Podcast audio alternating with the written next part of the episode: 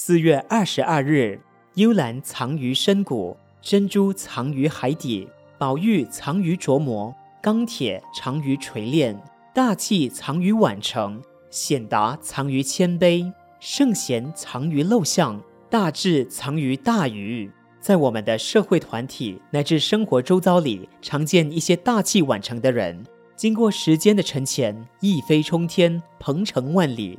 这正是说明。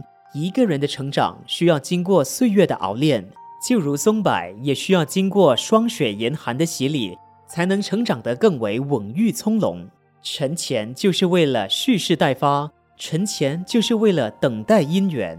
鲸豚沉潜于大海，幽兰深藏于山谷。能够经得起沉潜的人，才会有更高的成就。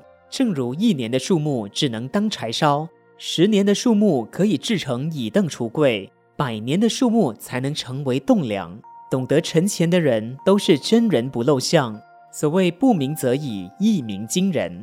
因此，高手不必急于展露锋芒，能够养生积后，不轻易显露光华，才是沉潜的高手。人生光阴苦短，无人也不一定都要隐居山野，鹿沉林泉。像现在的神童天才，能够早期展现才华，贡献社会，服务人群。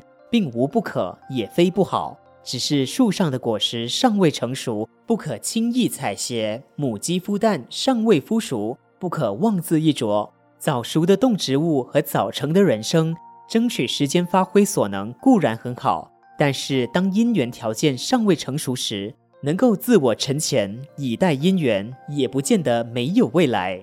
文思修，沉潜就是为了蓄势待发。沉潜就是为了等待姻缘，每日同一时段与您相约有声书香。